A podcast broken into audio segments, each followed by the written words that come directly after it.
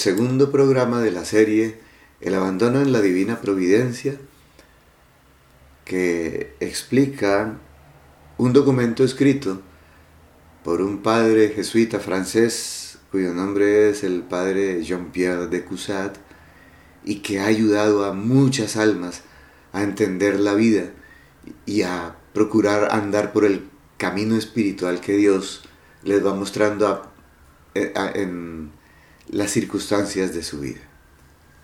En el programa anterior estuvimos hablando de cómo a veces nos quejamos de que el Señor no nos escucha cuando le pedimos solución a algún problema y no nos damos cuenta de que ese problema fue suscitado por el mismísimo Dios para nuestro bien eterno, para nuestro bien que se mira a largo plazo, no para un bien temporal que dura muy, muy corto tiempo y que finalmente no nos sacia nuestra felicidad, nuestras ansias de felicidad, nuestros deseos de felicidad.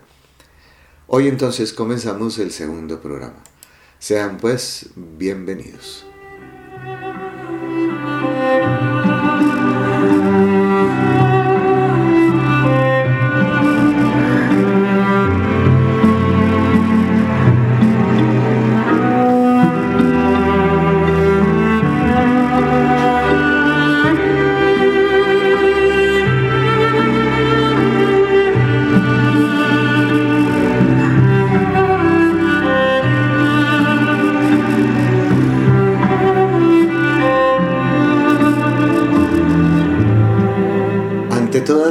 Que solemos hacer las personas que oramos y que no, no nos sentimos escuchadas por Dios.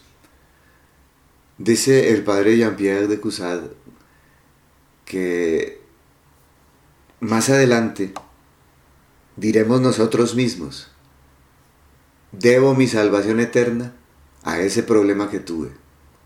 Mi alma se hubiera perdido de no haber perdido ese dinero y esa situación bollante económicamente. Debo 34 años ah, de una vida sana y santa a ese cambio que ocurrió tras ese desequilibrio, ese desfase en mi vida. Así que tenemos que juzgar las situaciones con, como decía Jesús a Santa Margarita María Alacoc, con un, con un telescopio de largo alcance, como las mira Dios, y no como le decía Jesús a Santa Margarita, no como ustedes que miran las situaciones con microscopio. Así pues que abramos los ojos, miremos más adelante, busquemos lo que de verdad queda, pensemos no a corto plazo, sino a largo plazo. Sigue diciendo el padre Jean-Pierre de Cusat, ¿por qué nos molestamos? Cuando tenemos circunstancias adversas, sufrimientos, tribulaciones. Y con admiraciones dice, Dios carga con nuestra conducta y nosotros nos preocupamos. Nos abandonamos a la buena fe de un médico porque sabemos que sabe de medicina. Mande lo que manda, lo obedecemos. Nos dice que nos tenemos que operar y nos operamos. A veces en que lo indicado es que nos, nos abran el cráneo, que nos lo atraviesen. A veces incluso permitimos que Él tome la, o sea, aceptamos la decisión que Él tomó de cortarnos un miembro, por ejemplo, por, para detener la gangrena que llegaría a, a sitios vitales de nuestro organismo. Siempre nosotros preferimos perder un miembro que perder la vida. Y esa, y esa decisión la toma el médico y nosotros nos acogemos a esa decisión.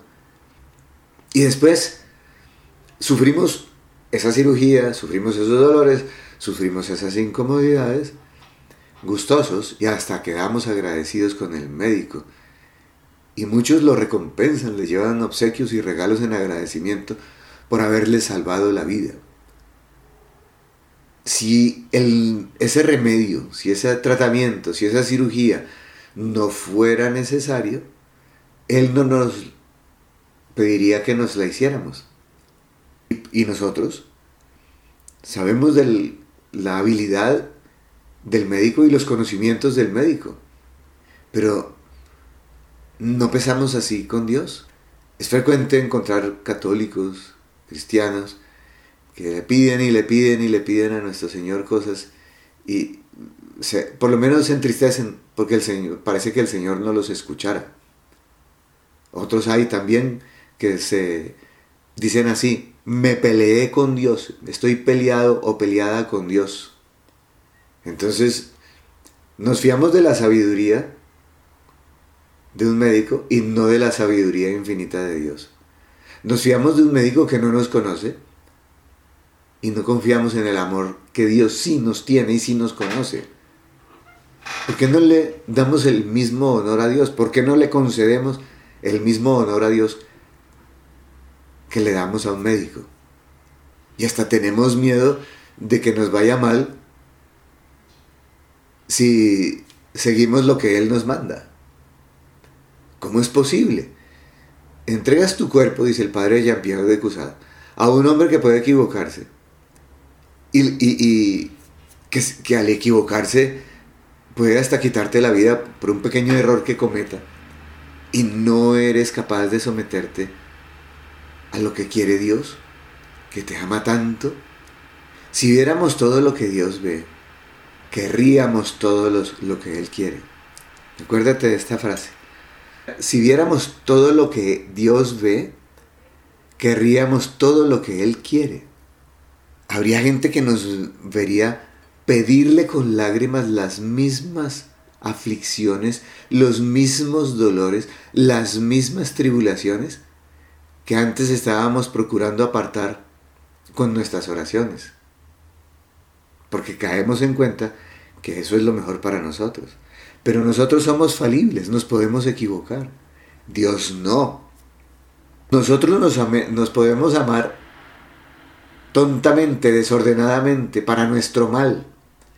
Dios nos ama perfectamente y no se puede equivocar. Entonces, repito la frase, si viéramos todo lo que Dios ve, querríamos todo lo que Él quiere para nosotros. Nos dice a nosotros lo que le dijo a los hijos de los del Cebedeo. Hombres ciegos, tengo tristeza de la ignorancia de ustedes. No saben lo que me están pidiendo. Déjenme dirigir sus intereses, conducir su fortuna. Conozco mejor que ustedes lo que necesitan. Si hasta ahora hubiera tenido consideración a sus sentimientos y a sus gustos, estarían ya perdidos. ¿Se acuerdan los hijos del Cebedeo, Juan y Santiago, le pedían a nuestro Señor estar a la derecha y a la izquierda en el, reino de los cielos. Y entonces Jesús les dijo, no saben lo que están pidiendo. ¿Eh? Entonces nosotros muchas veces no sabemos lo que estamos pidiendo. Entonces por eso hay que entender en qué consiste la prueba. Habrás oído mil veces no solamente que en la Biblia está escrito la palabra prueba que Dios prueba al ser humano, sino muchos predicadores hablan de eso. También como yo, te habrás preguntado, ¿por ¿cómo es posible que Dios quiera probarnos si Él lo sabe todo? ¿Que Dios nos pone pruebas para saber si lo amamos? Sería tonto pensar en eso, porque Dios sabe si lo amamos o no. No, lo que pasa es que las pruebas son para nosotros mismos para que nosotros caigamos en cuenta si lo amamos o no. Por eso es muy importante que tengamos siempre presente en qué consiste la prueba, que es lo que voy a explicar a continuación.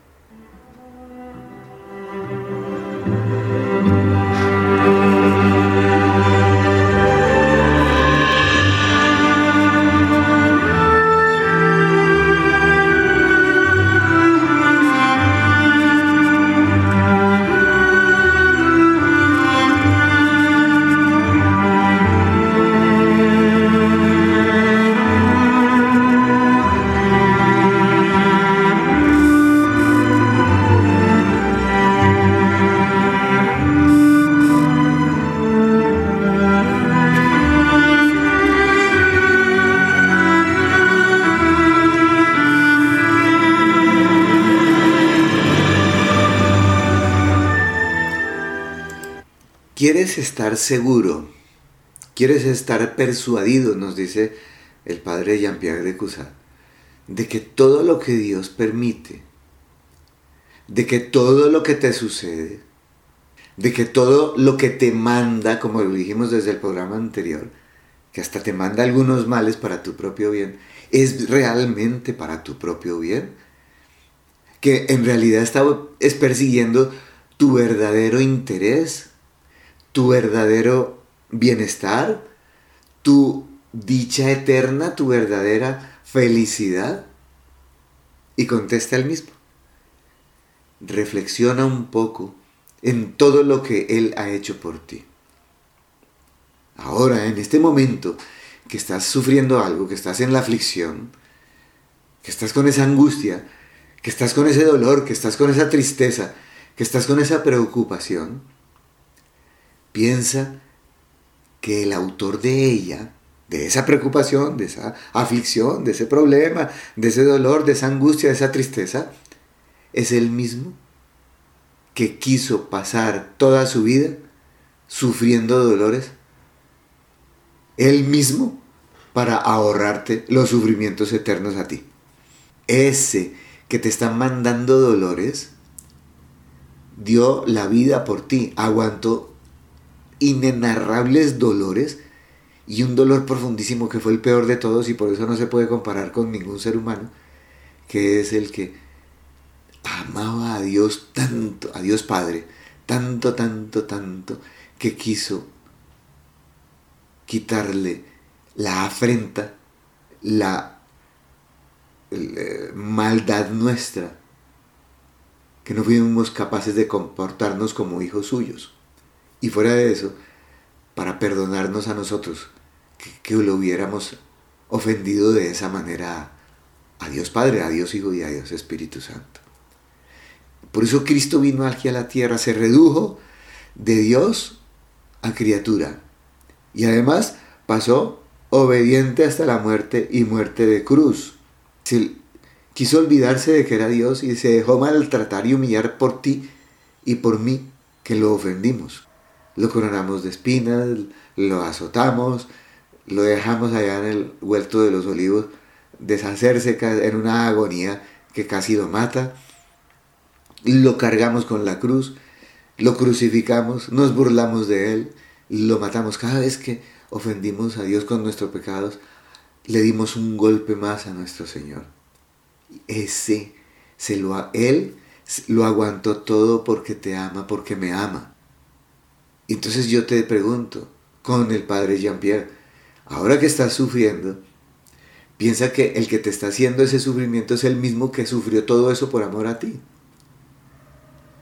es el mismo que tiene su ángel a tu lado, cuidándote en todos los caminos, procurando retirar, apartar de ti todo lo que pueda herir tu cuerpo o herir tu alma.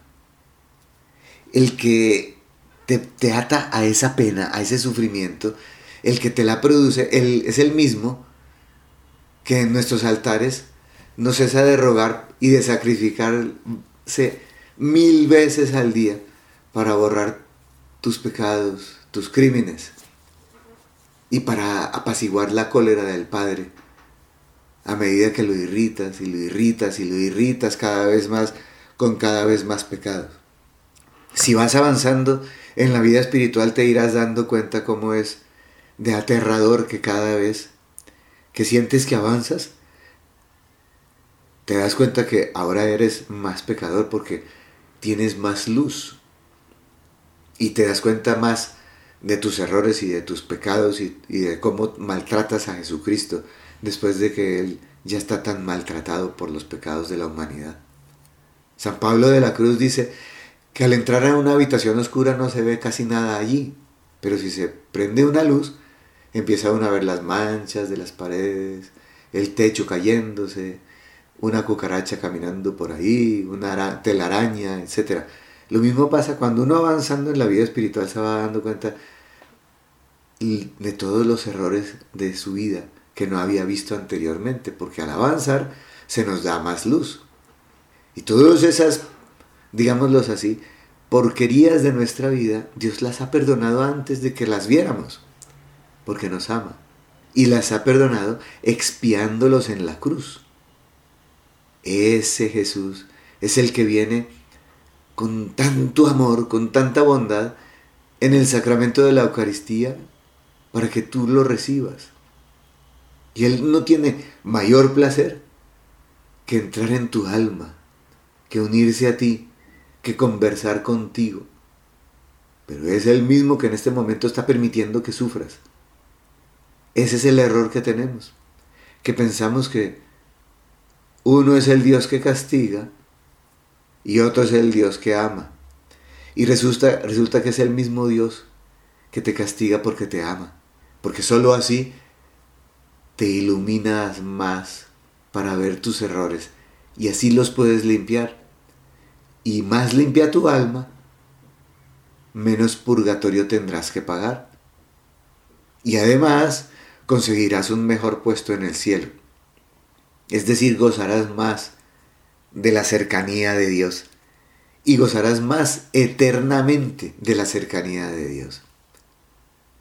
Todo este montón de pruebas de amor de Dios hacia ti no te hacen pensar que eres el más ingrato de todos los seres humanos al desconfiar de Él porque te procura un poquito de dolor. Al dudar sobre si Él nos visita para hacernos bien o para perjudicarnos. Dirás tú, dice el padre Jean-Pierre de Cusat, pero es que me hiere cruelmente, hace pesar su mano sobre mí. Y él contesta, el padre Jean-Pierre, ¿qué has de temer de una, de una mano que ha sido perforada, que se dejó clavar en la cruz por amor a ti. Dirás tú, me hace caminar por un camino espinoso. Y el padre Jean-Pierre te, cuenta, te contesta, si no hay otro para subir al cielo. Más bien desgraciado serías si prefieres morir para siempre antes que caminar por ese camino espinoso, sufrir por un tiempo. ¿Acaso no es ese el mismo camino que siguió Jesús antes que tú? ¿Acaso no es ese el mismo camino que sufrió Jesús por amor a ti? ¿Has encontrado alguna espina que Él mismo no te haya señalado? ¿Y que no haya teñido con su sangre primero? ¿Que no se le haya clavado primero a Él? Mira, todos los sufrimientos que tú puedas tener aquí en la tierra, ya los sufrió Jesús por amor a ti.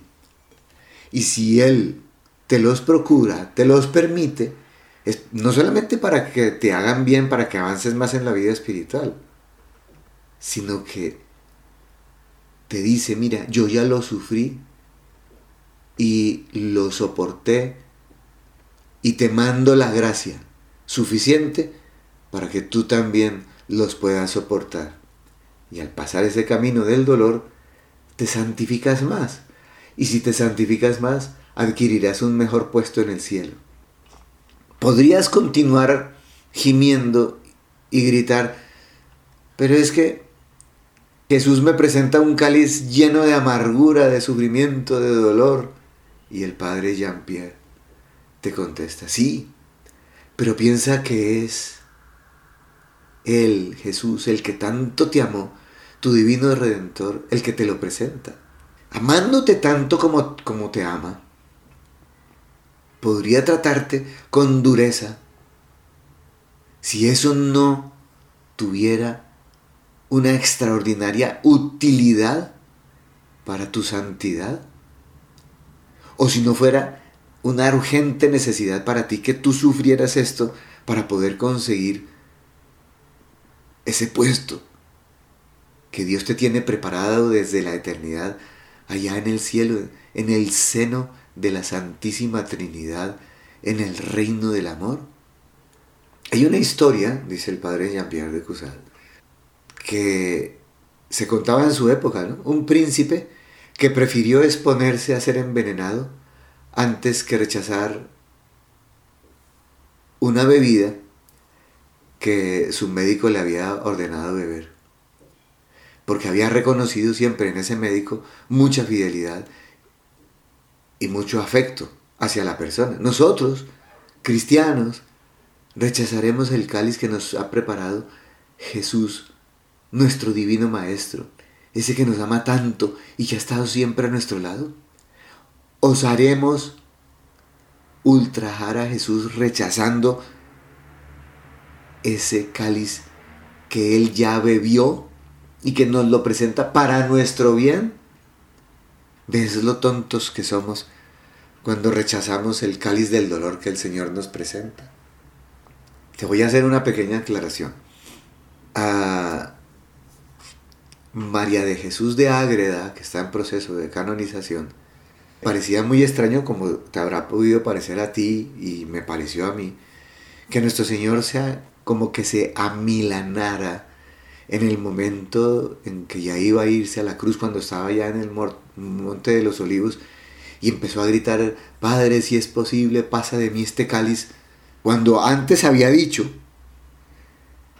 que, que he de querer, sino que se cumpla la voluntad del Padre Celestial.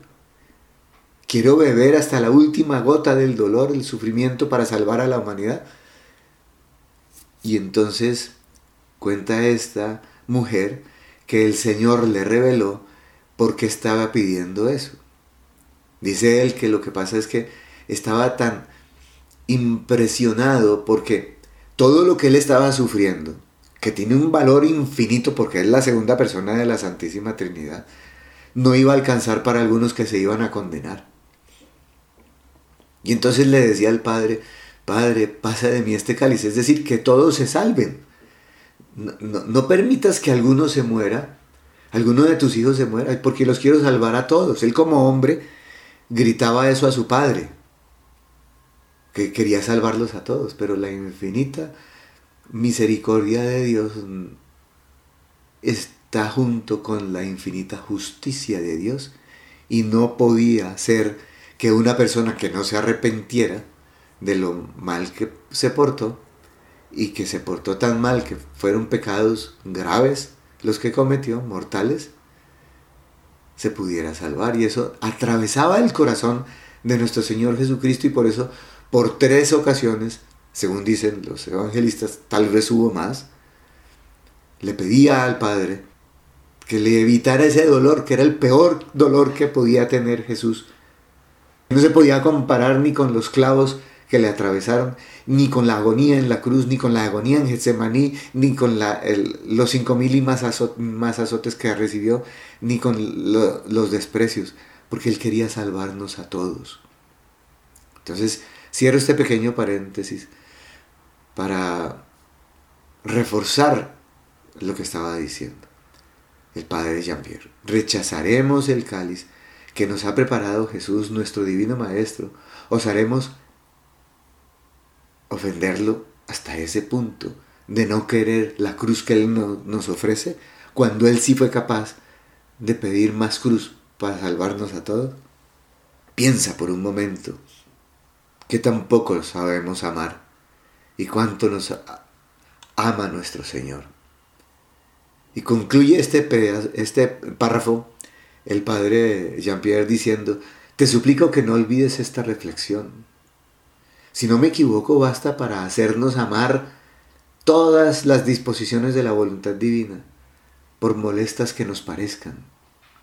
Además, este es el medio de asegurar infaliblemente nuestra dicha. Incluso la dicha que podemos gozar aquí abajo en la tierra. Aceptar siempre y en todo la perfectísima y amantísima voluntad de Dios sobre nosotros, porque lo que quiere que nosotros gocemos o suframos es para nuestro bien. Es porque nos ama. Ordenado su amor.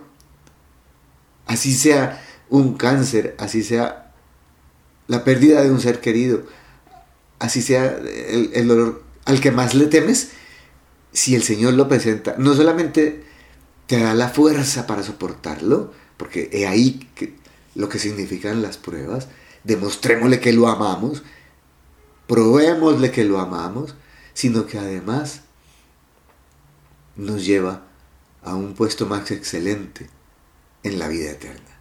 Así pues que todo eso vale la pena. Vale la pena, aunque nos parezca que no.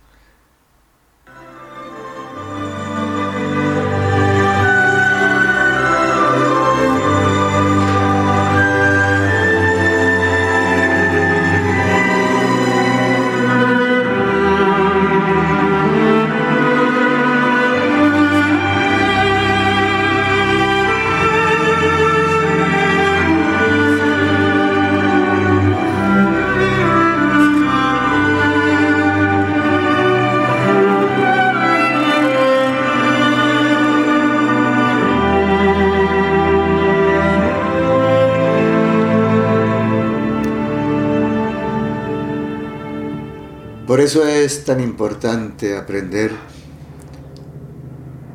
a arrojarnos en los brazos de Dios. Es el sitio más seguro para vivir. Allá suframos lo que suframos, gocemos lo que gocemos. Aunque lo, pase lo que nos pase, todo está dirigido y sobre todo prevenido por la, el amor de Dios en su santísima voluntad. Amemos esa voluntad de Dios que siempre proviene del amor. Dice el padre Jean-Pierre, voy a suponer, por ejemplo, que hay un cristiano, uno de ustedes, que se ha liberado de todas las ilusiones del mundo, por sus meditaciones y porque ha recibido muchas luces de Dios. Se ha dado cuenta que aquí en el mundo no vale la pena ilusionarse por las cosas temporales, sino que hay que luchar por conseguir la vida eterna, que es la mayor ilusión y la única por la que vale la pena vivir y la única por la que vale la pena morir. Ya esa persona está desprendida de las cosas terrenales, ya no le importa ni el placer, ni el poder, ni el tener, ni la fama, ni el buen nombre. Dios le ha regalado ese desprendimiento total. Y ese, hombre reconoce que todo es vanidad, como lo decía el Coelet en el Antiguo Testamento. Todo es vanidad. Y ya ha descubierto que nada puede llenar su corazón, porque su corazón se lo agrandó tan grande Dios que solo se llena con el amor eterno de Dios, el amor infinito de Dios. Y ha deseado con las mayores ansias los pecados en su vida pasada y ha caído en cuenta que eso no le ha servido para nada, que todo ha sido nocivo. Y ha descubierto que el bien y el mal están mezclados casi por todas partes. Y lo que ayer era muy ventajoso, muy bueno, hoy es lo peor. Ha descubierto también que sus deseos no hacían más que atormentarlo. Que todos esos esfuerzos por triunfar en la vida, por ejemplo, en la vida profesional, en la vida ante los demás, eso lo consumió y hasta lo perjudicó. Lo agotó. Tanto esfuerzo por llegar, lo agotó y se dio cuenta que la fama ante los ojos de los demás no llena el corazón que lo habían engañado, que creía que tener mucha fama llenaba el corazón y es falso. E incluso en sus planes, en lugar de hacerlos avanzar, lo hundieron. Y ha descubierto que al fin y al cabo es una necesidad el que se cumpla la voluntad de Dios, que es lo único que importa. Porque él sabe que la voluntad de Dios, en la voluntad de Dios no se hace nada fuera del mandato un mandato que no busca sino nuestra ventaja, nuestro crecimiento, nuestra felicidad. Y después de recibir, eh, perdón, y después de percibir todo esto, sigue el padre, el padre Jean-Pierre diciendo, voy a suponer también que se arroja en, en los brazos de Dios como un ciego. Y yo diría como un niño en los brazos de su mamá, un bebé en los brazos de su mamá que se entrega por completo a Él, sin condiciones, sin reservas, resuelto por completo a fiarse de Dios en todo y de no, no desear nada, de no tenerle miedo a nada, en una palabra, de no querer nada más que lo que Él quiera y de querer también todo lo que Él quiera. Supone el padre Jean-Pierre de Cusat a un hombre que ya está avanzado en la vida espiritual. Y entonces continúa diciendo, afirmo que desde ese momento, esta dichosa criatura, este hombre, adquiere una libertad perfecta. Una libertad que es perfecta porque no puede ser obligada por nadie, contrariada por nadie. No hay ninguna autoridad sobre la tierra, ninguna potencia en el cielo que sea capaz de hacerle violencia o darle un momento de inquietud. Es un hombre o una mujer que está lleno de una paz auténticamente estable. ¿Cómo no recordar en este momento las palabras de nuestro Señor? Mi paz os dejo, mi paz os doy, pero no os la doy como la da el mundo. La paz de Jesús es estable, constante, creciente. Alguien podrá preguntar, pero ¿no es una ilusión que un hombre le impresionen tanto los males como los bienes? Que sea como tan indiferente. Y él contesta, no, no es una ilusión. Conozco personas que están tan contentas en la enfermedad como en la salud. Están tan contentas en la riqueza como en la pobreza y hasta en la indigencia. Incluso conozco personas que prefieren la indigencia y la enfermedad a las riquezas y a la salud. Ya habrás leído tú una gran cantidad de historias de santos que hicieron eso. San Francisco de Asís, por ejemplo. Era hijo de, un rico mercader y había podido pasar rico y decidió escoger la pobreza.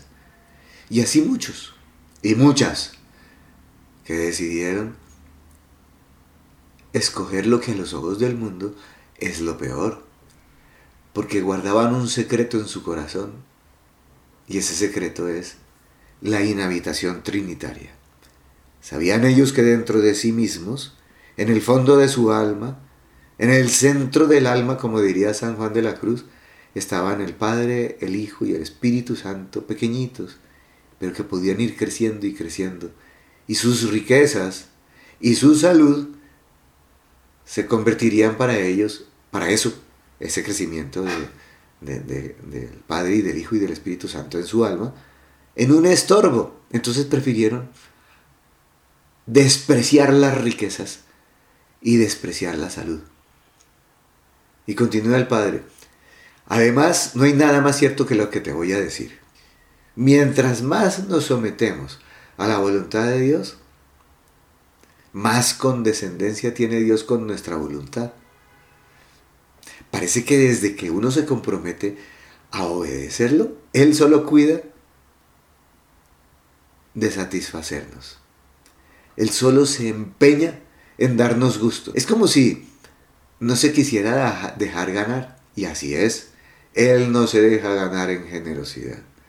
Si tú te entregas a obedecerlo, Él se entrega a darte gusto. Y te gana en esa competencia. Y te hace feliz. Pero con una felicidad, otra vez como la paz, estable y creciente. Recuerda, todo lo de Dios es estable y creciente. Lo nuestro es inestable y a veces crece y a veces decrece o disminuye. Y no solo escucha nuestras oraciones, sino que se adelanta a ellas y nos da lo que le íbamos a pedir después. Busca en el fondo de nuestro corazón esos deseos ocultos que intentamos ahogar para agradarlo. Por ejemplo, un hombre estaba muy apegado a sus triunfos eh, profesionales. Quería lucirse ante los colegas suyos, en los congresos y en los simposios de su profesión. Médico, eh, mostraba investigaciones científicas por las que lo aplaudían y le dieron premios y hasta le ofrecieron títulos honoris causa por su gran desempeño en la profesión y por sus grandes aportes a la ciencia médica. Y ese hombre, poco a poco, se fue acercando a Dios y se enamoró tanto de nuestro Señor. Y nuestro Señor le dio la luz de que esas glorias eran vanas, eran pasajeras, eran tontas. Está bien servir a la humanidad, estar bien hacer mejorar la medicina y el bienestar físico, biológico de los hombres.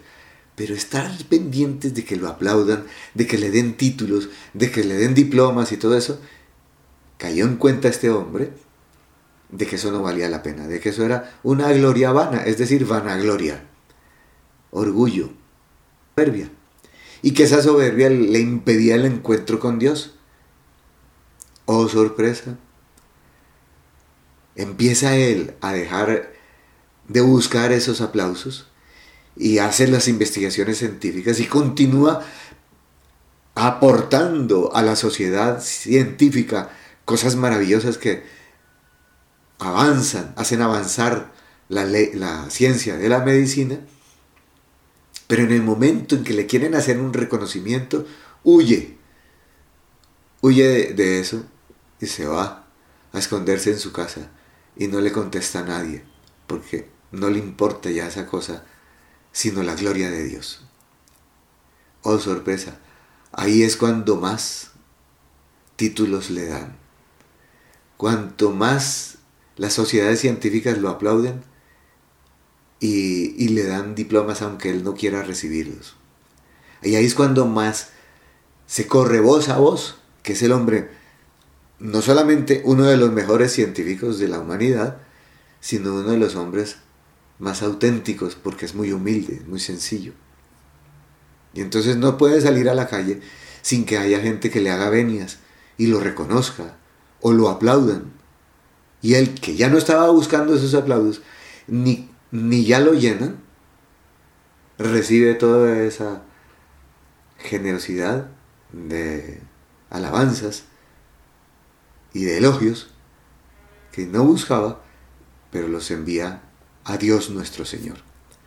Entonces todo lo que buscaba un hombre aquí en la tierra, Dios se lo da, aunque ya no lo quiera, porque ya va a estar más avanzado en la vida espiritual.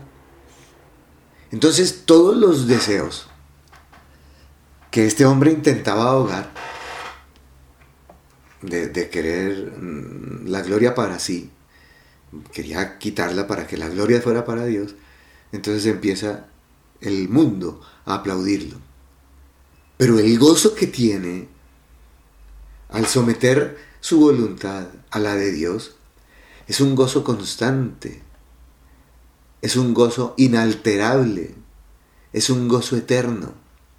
Y lo que es mejor, esa felicidad que tiene, no tiembla, ningún temor le turba esa felicidad, porque ningún accidente puede destruirlo.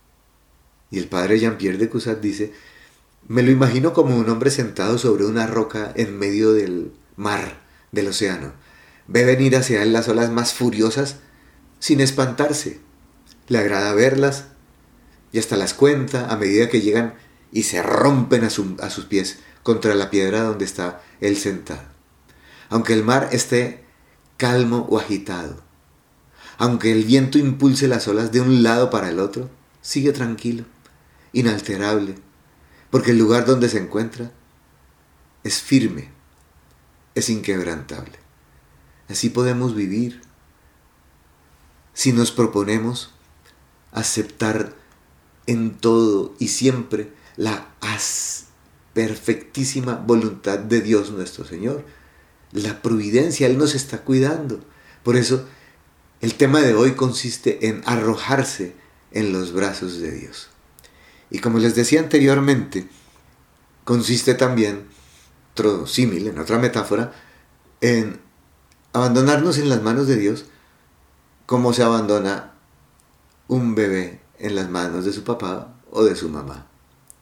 De ahí nace esa paz, De ahí nace esa calma. De, ahí nace ese rostro siempre sereno que vemos en algunos sacerdotes y personas santas. De ahí nace ese humor siempre igual, alegre, pero sereno.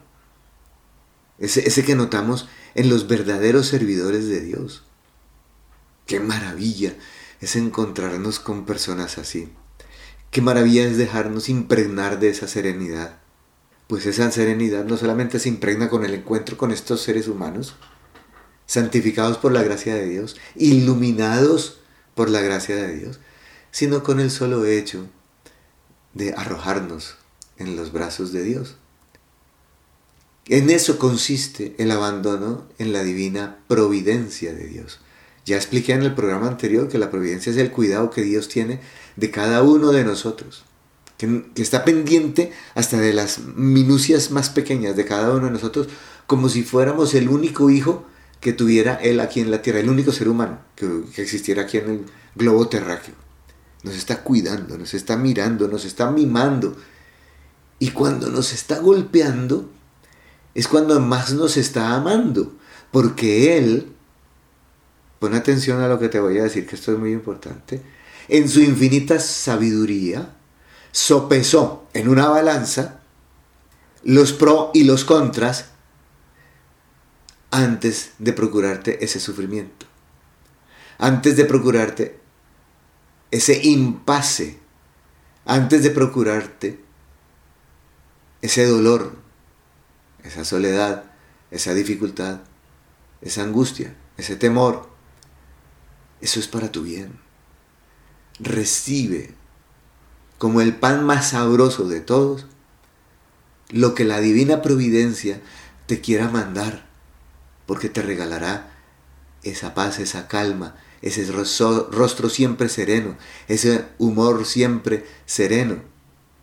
Que, y los demás notarán en tu corazón, notarán en tu mirada, notarán en tu alma, notarán en tu actitud esa serenidad inamovible que solo tienen los santos, lo que, los que ya se abandonaron en la providencia de Dios, en la divina providencia.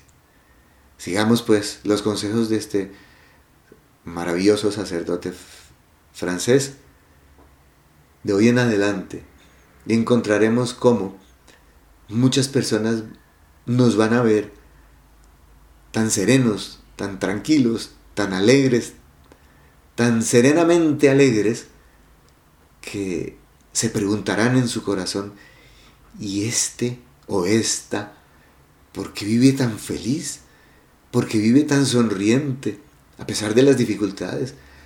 ¿Por qué vive tan tranquilo a pesar de los problemas que tiene? ¿Qué secreto guarda en su corazón? Y te aseguro que eso será el pasto para que tú hagas el apostolado y conviertas a toda tu familia y a todos los que están a tu alrededor, en el trabajo, en las circunstancias en las que vivas. Serás no solamente santo, sino un apóstol maravilloso que ayudará a Dios nuestro Señor a salvar y a santificar a, muchas personas.